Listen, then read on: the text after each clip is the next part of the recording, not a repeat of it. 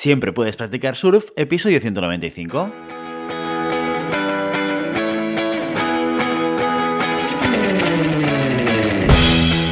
Bienvenido y bienvenida a Siempre puedes practicar surf, el podcast diario sobre recursos humanos. Este podcast está pensado para profesionales de recursos humanos, gerentes o jefes de equipo y podrás encontrar técnicas, consejos, ideas, conceptos y noticias sobre la gestión de personas. Eso sí, con un enfoque práctico y aplicable. Hoy episodio 195 del jueves 24 de marzo del 2022, programa dedicado al monográfico del mes en el que explicamos de forma muy concreta y concisa conceptos relacionados con recursos humanos. Pero antes dejadme que os recuerde que podéis encontrar más contenido en nuestro blog e información sobre nuestros servicios en nuestra web, en globalhumancon.com. Desde allí os podréis apuntar a nuestra newsletter para no perderos nuestros webinars, streamings y todo el contenido de actividades que organizamos desde la consultoría Global Human Consultants. ¿De qué va esto de los monográficos? Pues bien, cada jueves explicamos de forma concreta y concisa conceptos relacionados con recursos humanos. ¿Cómo lo hacemos? Pues cada mes seleccionamos un tema y a partir de ahí cada jueves lo dedicamos a explicar uno o varios conceptos importantes que tienen que ver con el tema en cuestión. Bueno, bueno, bueno, ya nos estamos acercando al final de nuestro viaje por el neuromanagement. A través de los tres primeros capítulos hemos visto qué es esto del neuroliderazgo, qué neurotransmisores y hormonas son la base científica para esta manera de liderar. Y el último día explicamos qué son los instantes de atención conscientes, la neuroplasticidad autodirigida y las neuronas espejo. Espero que tras tanta teoría aún sigas de una pieza. Hoy por fin vamos a ver alguna práctica que si bien están bastante más popularizadas en el mundo del coaching, son técnicas que se sustentan en el marco de la neurociencia y el neuroliderazgo. Lo que hoy vamos a escuchar no es nuevo por estos lares. Ya escribimos sobre esto en el blog y tuvimos aquí mismo en este podcast a Laura Márquez, una de nuestras compañeras de GHC, hablando del tema que nos ocupa hoy. Porque hoy, señoras y señores, vamos a hablar de programación neurolingüística. Algo que ya sabías, porque imagino que has leído el título antes de darle al play.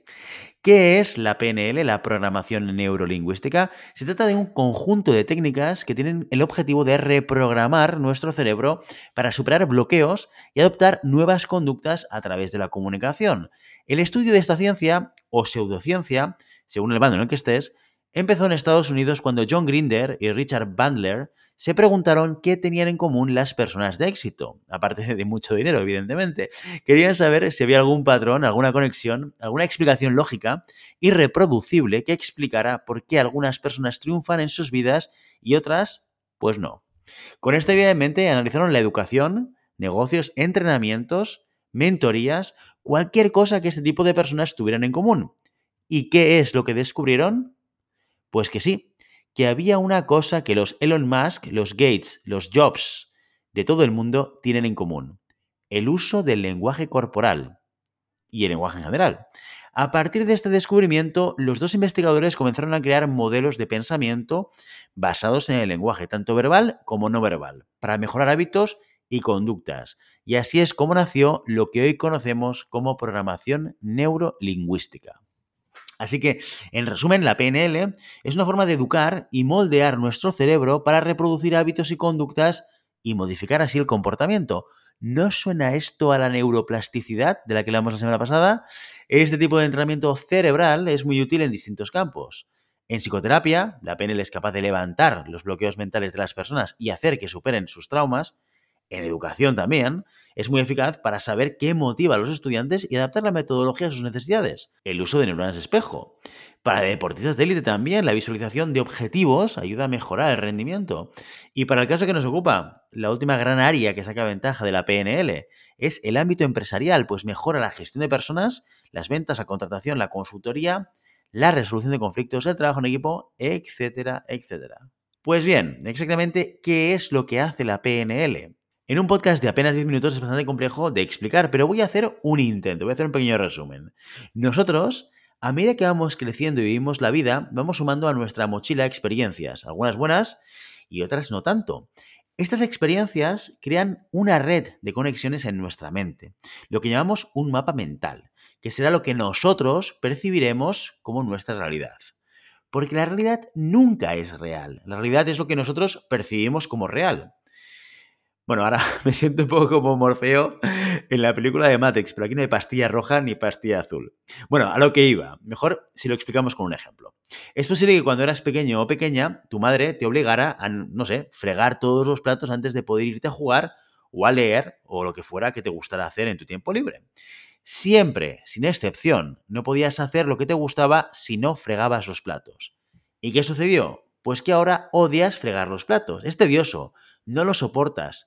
¿Tiene algo que ver que no puedas hacer lo que te gusta si no los friegas? Evidentemente que no. Pero en tu cerebro ya se ha creado un patrón. El trabajo de la PNL es deshacerlo y construir otro que te quite el trauma. ¿Qué tiene que ver esto con el mundo de las empresas? Pues bueno, sustituye las palabras trauma por creencias limitantes y vas a obtener la respuesta. Sigamos. La PNL funciona bajo 10 preceptos o principios, aunque ya te adelanto que algunos de estos principios están bastante discutidos por la comunidad científica. Aún así, yo los comparto y tú juzga. En primer lugar, el mapa no es el territorio. Según la PNL, no existe tal cosa como la experiencia objetiva. Nuestras experiencias subjetivas invisibilizan por completo el mundo real. No existe la realidad absoluta objetiva y ninguna persona es capaz de llegar a ella. Ser consciente de este dato es importante cuando se trabaja con personas. Debemos comprender que su conocimiento de las cosas, su mapa, no es en realidad en sí misma o todo lo que podría conocer, lo que sería el territorio. Esto nos ayudará a saber ponernos en los zapatos de otras personas y detectar necesidades de aprendizaje. En segundo lugar, la vida y la mente son procesos sistémicos. Los procesos que tienen lugar dentro de un ser humano y entre los seres humanos y su entorno son sistemas complejos y son procesos relacionados entre sí y se influyen mutuamente. Esto, en cristiano, quiere decir que un mismo hecho crea diferentes realidades según a quien le preguntes, lo que viene siendo los diferentes puntos de vista. Ejemplo, la descripción de un problema de ventas y lo que se considera relevante será bastante diferente dependiendo de si le preguntas al director ejecutivo, a un trabajador que esté de vacaciones o a un cliente. Y aún así, todos sus puntos de vista son válidos. Por lo tanto, antes de tomar una decisión importante o hacer un juicio de valor, asegúrate de que posees información de todos los puntos de vista posibles, porque si no, podrías estar sesgando el resultado. En tercer lugar, detrás de cada comportamiento hay una intención positiva. Este es un modelo tomado del sistema de creencias de Virginia Satir y significa que haga lo que haga una persona, de hecho, está intentando cumplir alguna intención positiva, de la cual no tiene por qué ser consciente.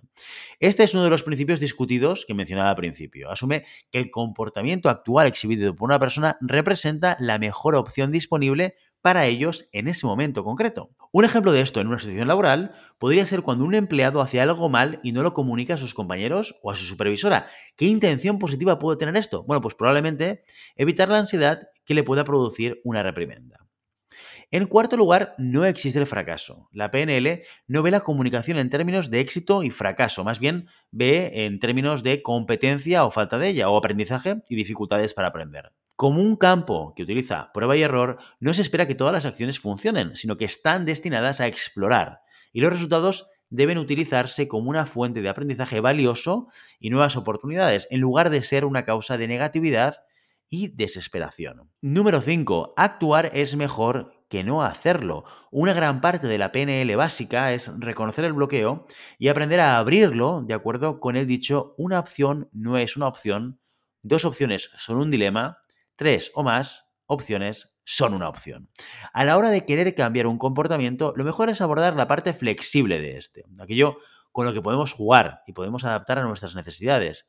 En las palabras de Butler, la capacidad de cambiar el proceso mediante el cual experimentamos la realidad es más valiosa que cambiar el contenido de nuestra experiencia de la realidad. En otras palabras, adáptate tú y no la fuente de tu experiencia. Número 6. Obtienes las cosas según las comunicas. Este es otro de los preceptos discutidos y viene a decir que no importa lo que dices, sino lo que se entiende. ¿eh? El significado de tu mensaje no lo das tú, sino quien te escucha. Así que cuando nos vayamos a comunicar, debemos cerciorarnos siempre de que los demás entienden claramente lo que queremos expresar, porque de lo contrario, pues vas a tener sorpresas. En séptimo lugar, las personas ya tienen todos los recursos que necesitan para tener éxito. Se argumenta que esto es útil para que el sujeto crea en sí mismo cuando intente un cambio. Christina Hall, una de las figuras más representativas del desarrollo de la PNL, ha argumentado que los recursos de las personas son sus sistemas de representación sensorial y la forma en que están organizados. Ahora bien, ¿estamos seguros de que todas las personas disponen de estos recursos? Otro precepto que llevar al saco de la discusión. En octavo lugar, si algo no funciona, cámbialo. Si siempre haces lo mismo, siempre obtendrás los mismos resultados. También descrito eh, a veces como si lo que estás haciendo no funciona, prueba otra cosa.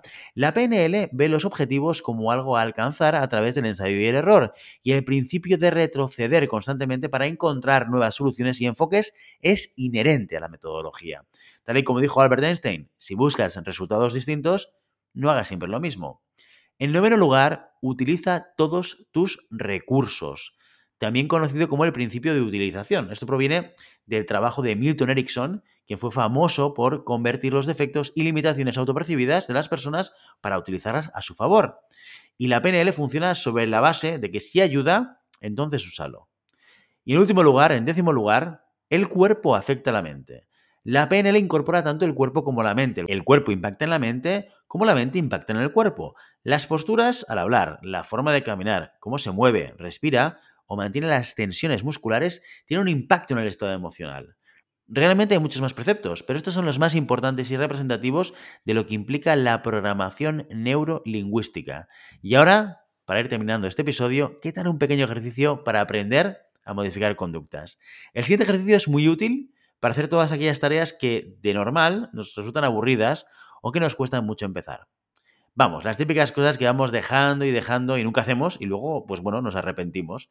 Pues aplicando esta sencilla pero efectiva técnica, seremos capaces de poco a poco dejar de procrastinar. Empieza imaginándote que estás haciendo algo que te gusta y que disfrutas mucho hacer. Algo que te guste, pero mucho, mucho, mucho, mucho, mucho.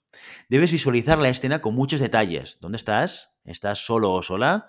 ¿Hay música? ¿De qué tipo es? ¿Hace sol o está nublado? ¿Estás sentado? ¿Hay algún aroma a tu alrededor? ¿Impera algún color específico? ¿Cuál es el tono de la luz? Cuantos más detalles, mejor. Bien, una vez hecho eso, apúntalo todo en un papel. Luego descansa la mente un par de minutos. Lo siguiente que tienes que hacer es lo mismo, pero imaginando lo contrario, algo que odies hacer. Las típicas tareas rutinarias del trabajo, por ejemplo. Vuelve a imaginarlo con todo lujo de detalles y apúntalo también en un papel. Descansa otro par de minutos. Y compara los resultados. ¿Qué elementos tiene la escena que te gusta hacer que no tengan las que odias hacer? Una vez hayas hecho la comparación, viene la parte complicada, por así decirlo. Y es, en la medida de lo posible, traslada todos esos factores que están disponibles en lo que te gusta hacer, en lo que no te gusta hacer. Por ejemplo, si tu escena es leer un buen libro mientras escuchas música clásica, con una vela de canela encendida tumbada o tumbada en el sofá, luces tenues y lluvia de fondo, ¿qué podrías trasladar de ahí a tu tarea odiada? Tal vez podrías hacerla mientras escuchas esa música o encenderte la vela, ajustar las luces. Te haces una idea, ¿no? Te animo a que lo practiques y me cuentes si te ha funcionado o no.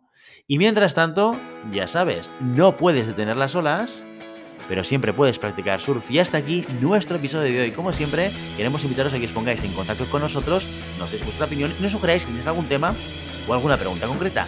Lo podéis hacer a través de la página de contacto en globalhumancom.com barra contáctanos a través de las redes sociales. Estamos en Facebook, en Instagram, en Twitter y en LinkedIn. Y si el contenido de este podcast te gusta, no te olvides suscribirte, darnos 5 estrellas en iTunes y me gusta tanto en iVoox como en Spotify. Igualmente recuerda que puedes encontrar más contenidos, noticias y recursos en nuestra web, en globalhumancon.com. Muchas gracias por todo, por tu tiempo, por tu atención y por tu interés en estos temas sobre gestión de personas. Nos escuchamos mañana viernes con el programa sobre preguntas y respuestas. Hasta entonces, feliz día.